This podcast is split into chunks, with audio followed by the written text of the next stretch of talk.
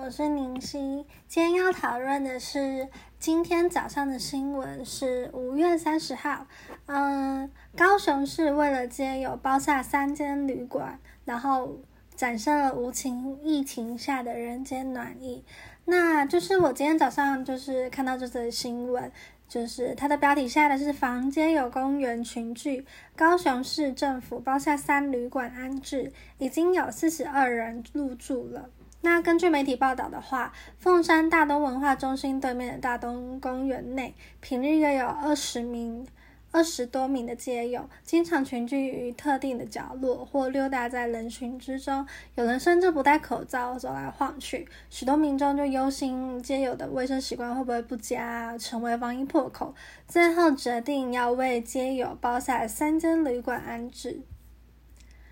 那其实，因为这要讲到贺祖这个行为，因为主要是不戴口不戴口罩，然后屡劝不听的话，就会罚金额。但是啊，虽然一直都有志工啊、警察或是慈善团体劝导沟通了好多次，效果仍然有限。因为防疫这件事情，只用贺祖来阻挡是没有多大用处的。今年也许要再深度讨论，为什么世界上会有街友，他们为什么不工作？难道街友们真的不愿意工作吗？支持社会愿意给予街友机会的公司又有多少个呢？这个之后我可能会再开一个节目再讨论一次，谢谢。然后我觉得这就是有钱出钱，有力出力，这才叫做台湾防疫的团结。那因为如果你今天对街友开罚，金额早就已经超出他一天努力挣来的钱，也付不出来。如果因为付不出来，你就将街友赶走，他也只是只好再另找一个地方躲躲藏藏的，一样有可能会有群聚的一些风险，治标不治本，而且可能更会容易造成他与别人之间的群聚。街友没钱，还真的万万不能。但是相对有辅助金的政府单位，其实他们从五月中高雄市的那个就已经特别协调三家设备还不错的旅社，将整栋都包下了。因为这因为这样只有将整栋包下，才可以防止还没有感染的和已经受安置的街友的同住专属饭店。那高雄市的防疫旅馆的话，它是采取一人一间的套房。当然，这相对在街上街友们要风吹雨淋日晒，这里当然当然更舒适了。目前大概有五十个人入住。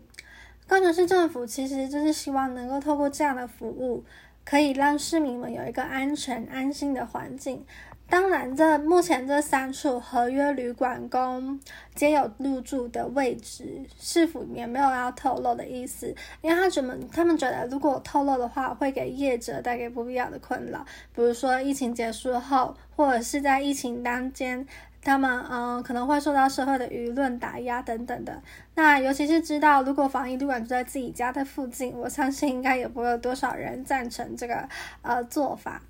所以其实这很值得各县市参考的做法，也就是，嗯，我会觉得，如果台湾各县市可以依照高雄这样的做法的话，让街友们可以入住合法的旅社，他们既可以得到安置，也可以不会造成格外的呃群聚。加上前几天我也在 Clubhouse 上面听到，现在的旅宿业者真的真的真的很不好过，其实大部分都已经早就歇业了。其实听了也是五味杂陈啦，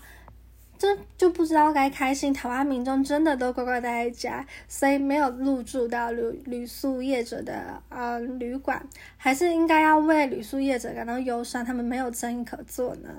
但如果这些，我不知道这个会不会是我异想天开啦。但是如果能请这些旅宿业者一起加入防疫的协助，比如说一起成为防疫旅馆，那当然这就要。他就要选择说，他是要直接变成防疫旅馆，那就不能再收一般的旅客，还是他坚持要收一般旅客，但是一直只能依靠的就是纾困方案，所以还在能还能在非常时期时为社会尽一些力量，我是觉得非常好的。当然，我并不是饭店的业者，所以这只能由他们来定夺。那我觉得更重要的是，根据报道，有记者就到处跟。访查的一些社工说到，诶，说不定你比我还危险啊！强调自己都待在公园比较少人经过阴凉的那些角落，他们也不会主动靠近别人，也不会去买东西。但是街友们就吐露心声说，一般民众也不会靠近我，大家都离得远远的。我只是看起来比较脏一点点。但很多人看到我就像病毒，看到病毒一样，所以我觉得其实我们真的应该要理性谨慎的防疫，因为街友们也需要受到保护。所以对于疫情期间民众看待街友有很多的异样的眼光，认为他们呃卫生不佳，然后可能会传染病毒，或是他们经常群聚，这样子接受了交叉传染之下，可能会就传染给更多更多的人，因为毕竟呃我们已经得知了不止。疫情它会靠，它会借由呃